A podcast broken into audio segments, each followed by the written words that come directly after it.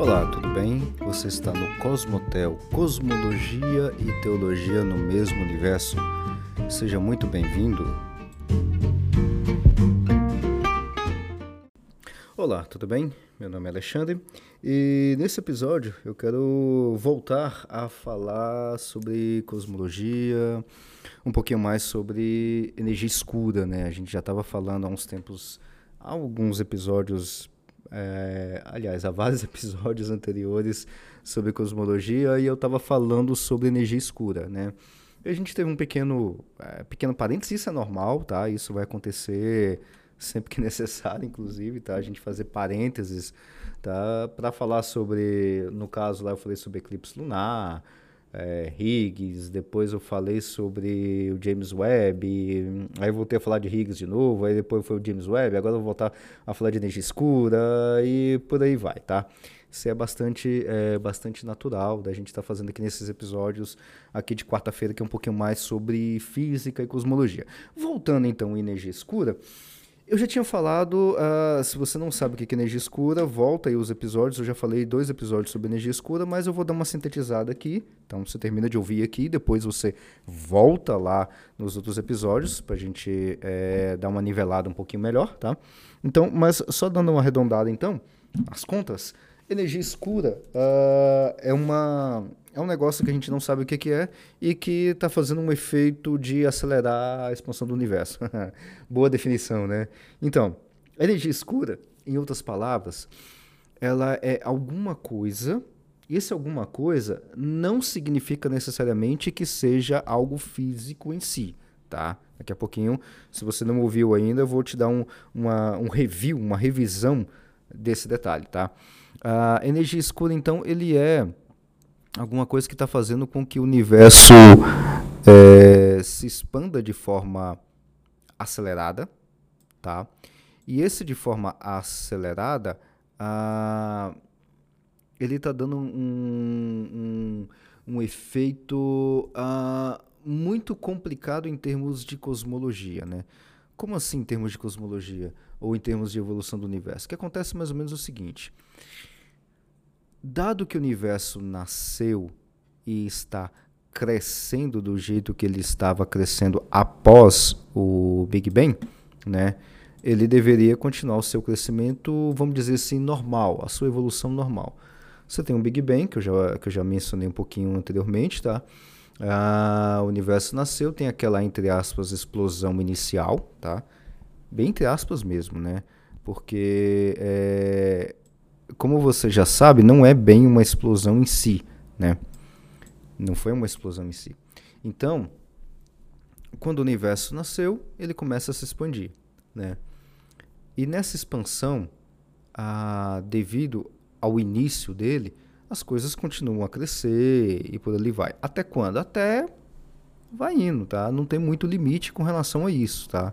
O universo continua crescendo, crescendo, crescendo e continua indo. O problema é que quando o universo tem aproximadamente, arredondando as contas aí, cerca de 8 milhões, 8 bilhões de anos, ele continua sua expansão, continua crescendo, mas agora ele continua crescendo de forma acelerada, ele começa a acelerar seu crescimento, tá? Isso foi tudo descoberto ali uh, no final da década de 90, né, de 1990, Tá? Inclusive, tudo que eu estou mencionando aqui vai estar tá nos links aqui no, no, na descrição do episódio. Tá? Uh, teve alguns camaradas que, inclusive, ganharam o Nobel de Física em 2011 por causa desse tipo de descoberta. Tá? Eles ganharam a premiação disso uh, por causa dessa descoberta em 98. Né? O Permuter, o Smith e, e o Rees. Né? Eles ganharam o Nobel de Física por causa disso. Por quê? O que, que eles observaram? Eles observaram o seguinte ah, como o universo está se expandindo por causa do Big Bang, por causa do seu nascimento, né? A gente tem a lei de Hubble-Lemaitre, que eu já mencionei aqui em outros momentos, né? Ou seja, a cada distância que você está observando o universo, tem uma determinada velocidade. E quanto mais longe você está observando o universo, né, galáxias no caso, mais veloz é aquela galáxia a dada aquela distância, tá? Essa é a ideia. O problema, aliás, problema ainda não, né? Em 98 os caras estavam olhando galáxias, na realidade eles estavam olhando supernovas, tá? Depois eu quero falar até um pouquinho sobre evolução estelar e aí eu vou trabalhar em detalhes a questão de supernova, né? Supernova na realidade é uma estrela que morre, tá? É o evento de morte de uma estrela. Uma estrela quando morre, ela explode, seja lá qual for a forma como ela vai é, morrer, ela tem lá os seus, os seus uh, processos e na maioria das vezes ela explode, né, nesse caso, e aí tem uma, uma, uma grande iluminação, tá? E aí quando tem essa muita iluminação, essa explosão luminosa, a gente chama esse fenômeno de explosão de estrela de supernova, né? E o detalhe é, uh, os, o Schmidt, Ries e o Permuter, né, eles são líderes, eram líderes, né, hoje acho que ainda deve continuar, eram líderes de equipes de observação de. Ah, é, eles, eles, fazem, eles são astrônomos mesmo, né? eles fazem observações do, do universo, né? Eles estavam observando essas coisas lá, observando supernovas, e aí eles encontraram algumas supernovas, tal, fizeram as medidas lá, né? na verdade foram várias supernovas, e aí ah, o que eles descobriram é o seguinte: você tem uma estrela que está morrendo em uma determinada galáxia. Qual que é a distância daqui para lá? Tal. Qual que é a velocidade que aquela galáxia deveria estar se afastando para essa distância, tal, de acordo com a lei de Hubble-Lemaître. Ok. Aí eles observaram que, contrário ao que deveria estar nas contas da lei de Hubble-Lemaître, aquela galáxia, ou seja, a supernova que está naquela galáxia, está naquela distância, deveria ter uma velocidade, mas ela tem uma velocidade maior do que ela deveria ter. Então, qual que é a conclusão disso? Ela está numa posição que deveria ter uma velocidade e a sua velocidade está na velocidade maior do que deveria ter. Qual é a conclusão então? Que ela está e, e, e é claro, ela tem uma velocidade maior do que deveria estar, né? Então ela está se afastando mais rápido do que deveria estar se afastando. E o nome de coisas que alteram velocidade, que a gente chama em física, é aceleração. Tá? Uma aceleração de carro, tá? Você está em determinada velocidade, você quer aumentar a sua velocidade, o que, que você faz com o seu carro? Coloca uma aceleração. Então, a aceleração é o modificador de velocidade, tá? Tanto isso em física quanto no mundo real. Então, aquela galáxia que a gente observou que está com a velocidade maior do que deveria estar, ela tem uma aceleração. E, bom, qual que é o problema disso? O problema disso é que simplesmente a coisa decai completamente, né? Porque ela deveria ter uma velocidade, está com velocidade maior? Ok. Por que, que isso está acontecendo? E aí começam os problemas. E para complicar ainda mais, as observações que eles fizeram é que para uma determinada distância das galáxias, é, até uma determinada distância está tudo certinho, mas a partir de uma, uma distância mais longe, uh, todas as galáxias que eles observam têm uma, uma velocidade maior, tem uma aceleração. E aí, fazendo as medidas, é, é, e vendo questão de distância e tudo mais, isso aconteceu a mais ou menos quando o universo tinha ali, arredondando as contas, seus 7, 8 bilhões de anos de idade. Ou seja, quando o universo, a partir da idade de 8 bilhões de anos de idade do universo até os dias atuais, vamos dizer assim, o universo está se expandindo de forma acelerada. Em resumo, é isso, tá? Em resumo, é isso que está acontecendo. Tá, mas o que que explica essa uh, aceleração, tá? A gente trabalha dentro de cosmologia com algumas hipóteses, faz uns testes e tudo mais, tá? E aí, para não adentrar mais em detalhes técnicos e não repetir algumas coisas que eu já mencionei, tá? Mas só para dar uma, uma, um panorama, uh, quando a gente é, observa alguns fenômenos e, e acontece algumas coisas, a gente coloca umas hipóteses porque tais coisas só podem acontecer de acordo com o que a gente tem observado e testado se tiver alguns componentes. Por exemplo, né, uh, o universo está se expandindo da forma como ele está se expandindo, a gente colocou algumas hipóteses. Uma dessas hipóteses, que foi que eu mencionei no episódio anterior sobre energia escura constante cosmológica, né? Uh, ali a gente teria, por exemplo, energia de vácuo, né? Lá eu trabalhei muito bem essa questão sobre isso, depois você volta lá e ouve é, é, lá direitinho, ou seja, o vácuo ele tem uma energia, tá? Como o nosso universo ele é bastante ele é muito grande, então ele teria, é, tem bastante vácuo também, teria muita energia de vácuo, então somando uma coisa com a outra, fazendo as continhas ali, tá mais e menos e, bom, a energia de vácuo, né, essa constante cosmológica que a gente chama, né, seria a, o componente da energia escura, né, seria a parte da energia escura. Fazendo as contas, a gente chegou no resultado, vamos observar a vida real, né, porque as contas têm que bater com a vida real e não o inverso, a vida real não tem que bater com as contas, tá? Quando a gente foi lá, bateu, hum, deu tudo errado. Deu tudo errado em quê?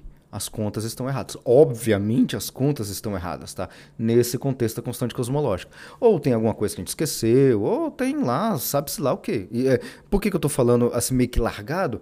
Porque até esse exato momento que eu estou gravando esse podcast, é, meados do segundo semestre de 2022, nós não temos ainda solução fechada para energia escura. Tá? Simplesmente assim, não temos é, nada fechado. Ou seja, é um problema ainda em aberto, e se considerar a constante cosmológica, energia de vácuo e tudo mais como energia escura, tá faltando fazer mais umas contas aí.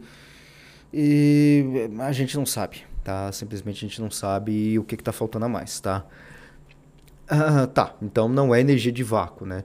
Por que, que poderia ser energia de vácuo, né? Porque aí agora eu quero justamente amarrar com esse episódio de hoje, que é a quintessência, né? Calma que não tem nada de esotérico, coisa de outro mundo aqui não, tá? Aqui é, não tem esses besteróis quânticos não, tá? Porque acontece o seguinte, uh, para a gente ter alguma coisa, pensa num tecido, pensa no, na, na, cama da sua casa, o lençol da sua casa. Pensa que esse lençol seria, ele, ele estica, né? Ou numa cama elástica, né? Esse tecido seria o próprio espaço-tempo em si, tá? Seria o universo mesmo, tá? Agora, pega esse tecido, esse, essa cama elástica e estica. Né? Então você está esticando o universo, você está aumentando a distância entre os pontos do universo. Ok. Para você fazer esse esticamento na sua cama, na cama elástica, você precisa fazer o que? Uma força. Você pega as suas mãos e põe força ali, tá? O nome dessa coisa força que você está fazendo na cama elástica, na cama, que, que é o nosso universo, o nome disso, tecnicamente falando, é campo escalar, tá? Não esquenta a cabeça de que, que é campo escalar, campo vetorial, gravidade é um campo vetorial, campo tensorial, campo uh, espinorial, não, não esquenta a cabeça com esses termos não, tá? Mas caso você não seja da área da física, tá? Se você for da área da física, está entendendo perfeitamente o que, que eu estou falando, tá? Uh, então esse campo é, escalar é a força das suas mãos para esticar o lençol da, da, da cama. E é exatamente esse campo escalar que é o que está agindo no universo para esticar o universo para colocar aceleração, para colocar um afastamento de forma acelerada no universo, tá? O detalhe é que a gente está procurando que tipo de campo escalar é esse, tá? Tecnicamente falando, seria isso, tá?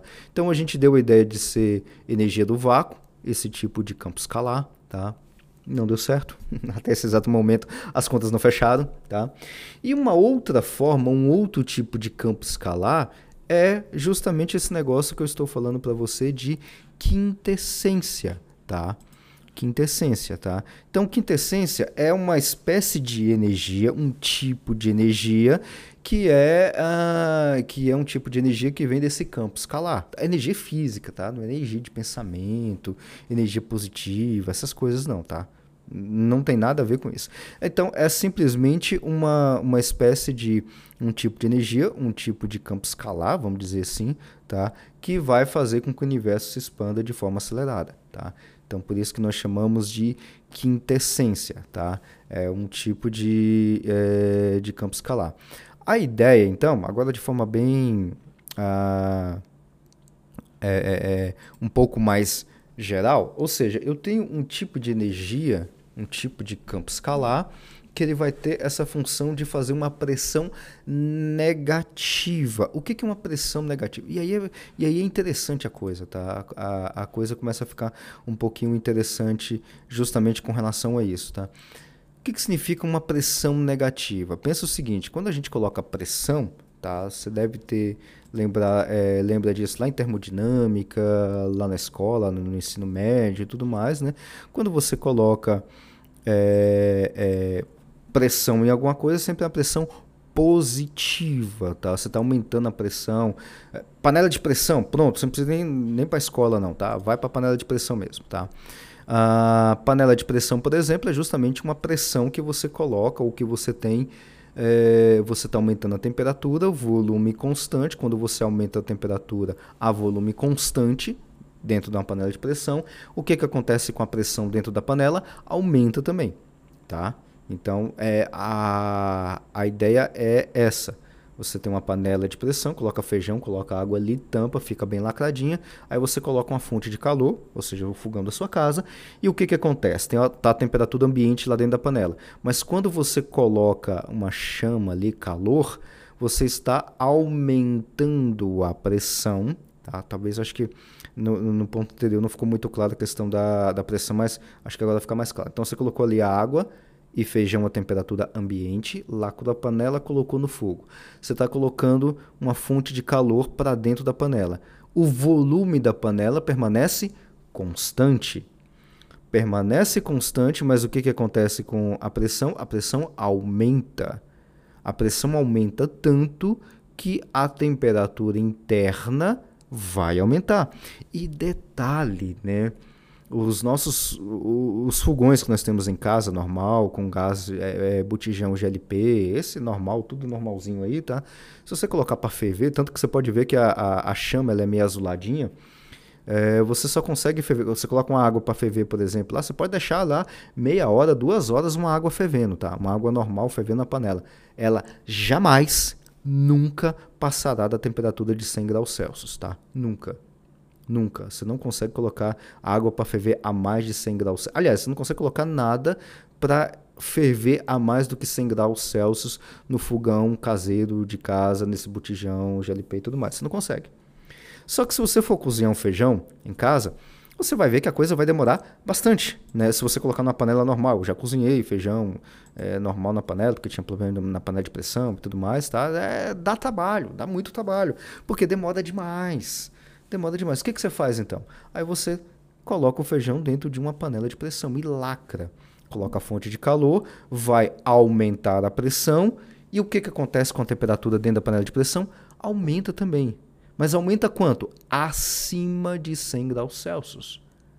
Por isso que você consegue cozinhar uma panela de feijão em bem menos tempo do que se você for cozinhar na, é, numa panela de pressão, cozinhar feijão, do que se você for cozinhar o mesmo feijão com a mesma água na outra panela qualquer. Você vai gastar mais tempo na panela aberta do que na panela de pressão, porque a temperatura é maior. Por causa da pressão ser maior. E por causa de tudo isso, você consegue, você consegue cozinhar um feijão em 25, 30 minutos. Na panela aberta, você vai gastar, vai, uma hora mais ou menos, né? Justamente por causa disso. Eu dei esse rodeio todo aí de pressão e tudo mais para falar sobre a questão da pressão positiva, tá? Só que a ideia da quintessência é uma pressão negativa. Mas o que, que é uma pressão negativa? Pois é, é, é completamente contrassenso e eu não estou encontrando nenhum exemplo de uma pressão negativa para poder falar para você. Mas é, é, seria o inverso na panela de pressão, vai vamos tentar pensar mais ou menos. Você tem uma pressão negativa, ao invés de você ter a temperatura aumentando, você está diminuindo. É, é um negócio esquisito, tá? Mas é, eu, porque eu não consigo pensar em nenhuma, em nenhuma analogia de pressão negativa, tá? Ah, tenta pensar agora, por exemplo, na gravidade. A gravidade faz o quê? Ela atrai. Acho que talvez aqui é, entraria um pouquinho mais fácil sobre isso. A gravidade sempre atrai as coisas. Por exemplo, se eu deixar. É porque você está ouvindo não está me vendo, né? Eu estou com a caneta na mão. Eu estou com uma altura de mais ou menos uns 30 centímetros da mesa. Se eu, se eu soltar essa cadeira, ou essa caneta, você está escutando o barulho, né? É a caneta que está caindo em cima da mesa. A planeta Terra inteiro está fazendo uma força gravitacional nessa caneta, atraindo essa caneta. Força gravitacional sempre é atrativa, sempre vai atrair a caneta, sempre. Agora pensa numa uma espécie de força gravitacional negativa. Ao invés da caneta cair, ela sobe, tá? Essa é a ideia de uma pressão negativa, tá? Então, resumindo a história, a quintessência seria uma espécie de um campo escalar que é um tipo de energia que faz uma pressão negativa, ou seja, faz com que o universo se expanda de forma acelerada. Tá? Seria uma outra explicação é, diferente da constante cosmológica para para a expansão acelerada do universo, que é um fenômeno que a gente observa e não temos a menor ideia por que as coisas estão, estão ocorrendo desse jeito. Até esse momento, essa é a situação, situação crítica, né? Graças a Deus, situação crítica. Agora a gente está quebrando a cabeça para tentar resolver, né? Então, esse é o detalhe. Só dando algumas, algumas informações a mais sobre a, a quintessência, né? A quintessência, ela é uma, uma, uma teoria que foi proposta há, há bastante tempo, inclusive, tá?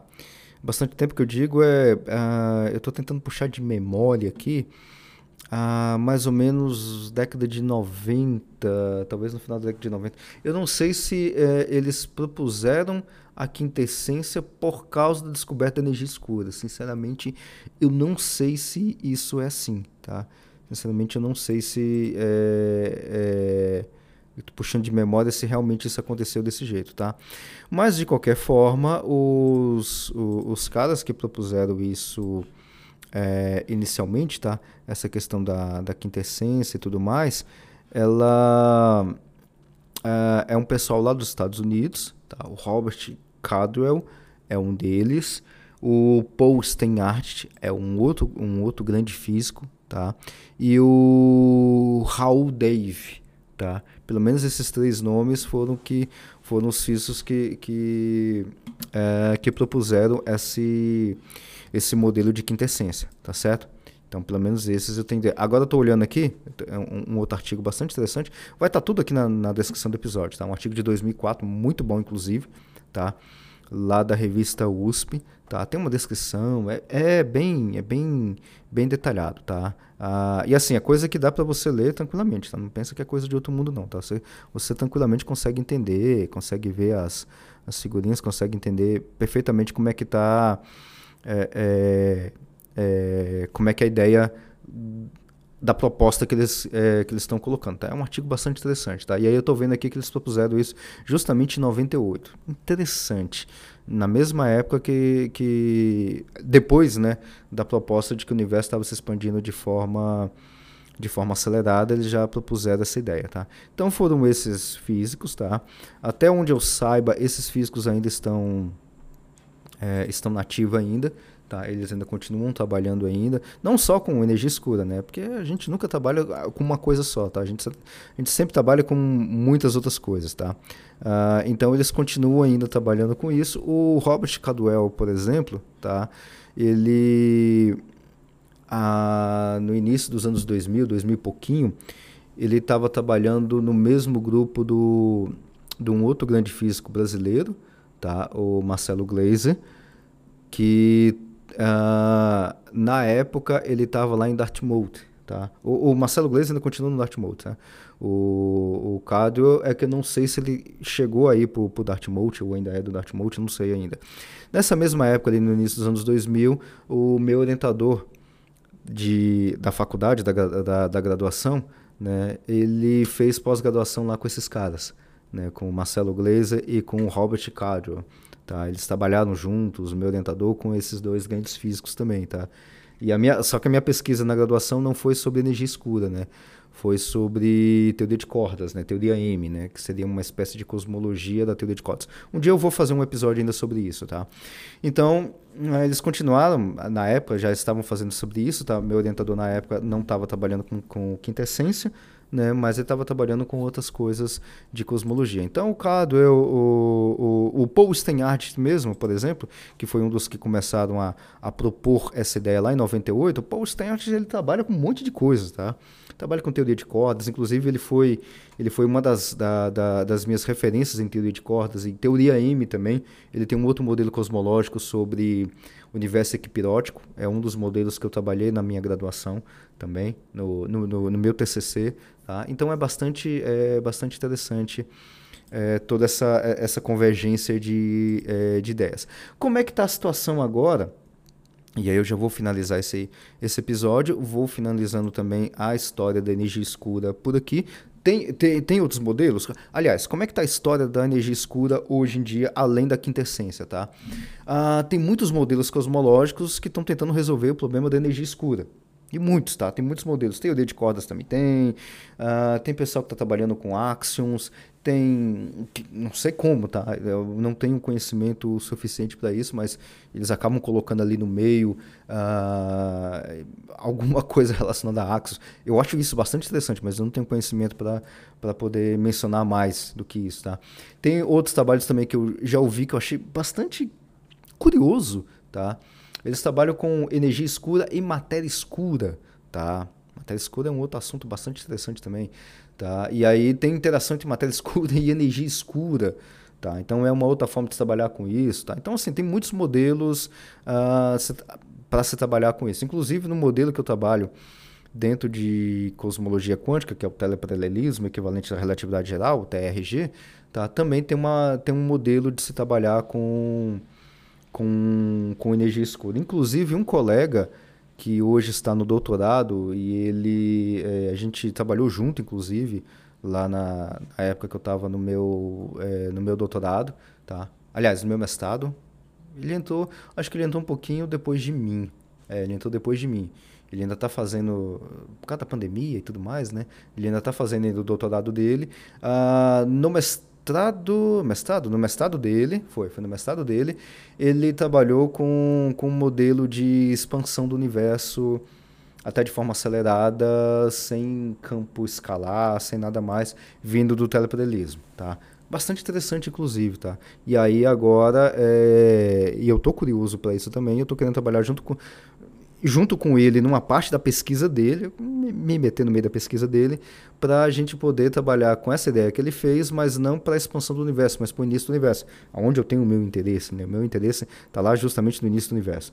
Então, assim, como é que está a situação hoje? A situação hoje continua a mesma situação de 98, tá? Tem. É, aliás, não temos explicação porque o universo está se expandindo de forma acelerada. Temos alguns modelos, tem algumas tentativas, mas ainda não está, a conta não está fechada, não está nada é, é, finalizado com relação à energia escura, tá? Lembrando de um detalhe importantíssimo: energia escura é um conceito, tá? Energia, energia escura não é um algo, um objeto e tudo mais, tá? Energia escura significa que o universo está se expandindo de forma acelerada. Ponto por que o universo está se expandindo de forma acelerada é o conceito de energia escura. Como é que a gente resolve essa questão de energia escura para explicar a expansão do universo? Aí a gente propõe um monte de modelos, né? uma quintessência, alguma coisa do tipo. Por que, que a gente fala energia escura? Porque, é, fisicamente falando, energia é algo que vai dar o fenômeno de, do universo se expandir de forma acelerada. Essa é a ideia e energia que a gente trabalha dentro do, do, no contexto da física, dentro desse contexto que eu estou trabalhando aqui, vem sempre de um campo, tá? Nesse contexto de um campo escalar, tá? Que campo escalar é esse? Não sabemos. Pode ser quintessência, pode ser é, vácuo, pode ser pode ser um monte de coisa, tá? Literalmente pode ser um monte de coisa. Tá certo? Então era isso que eu queria falar sobre energia escura. Vou finalizando essa temática de energia escura. É claro que se aparecer mais alguma coisa, a gente volta, comenta mais aí, mais algum detalhe. Se aparecer mais alguma ideia que eu achar interessante, ou se eu ou um outro colega conseguir algum resultado interessante, é, que já tiver publicado tudo mais, eu trago para cá para a gente poder conversar um pouquinho mais sobre essa temática. Tá certo? Então, até a próxima. Muito obrigado por você ter me acompanhado até aqui e te aguardo no próximo episódio. Até a próxima.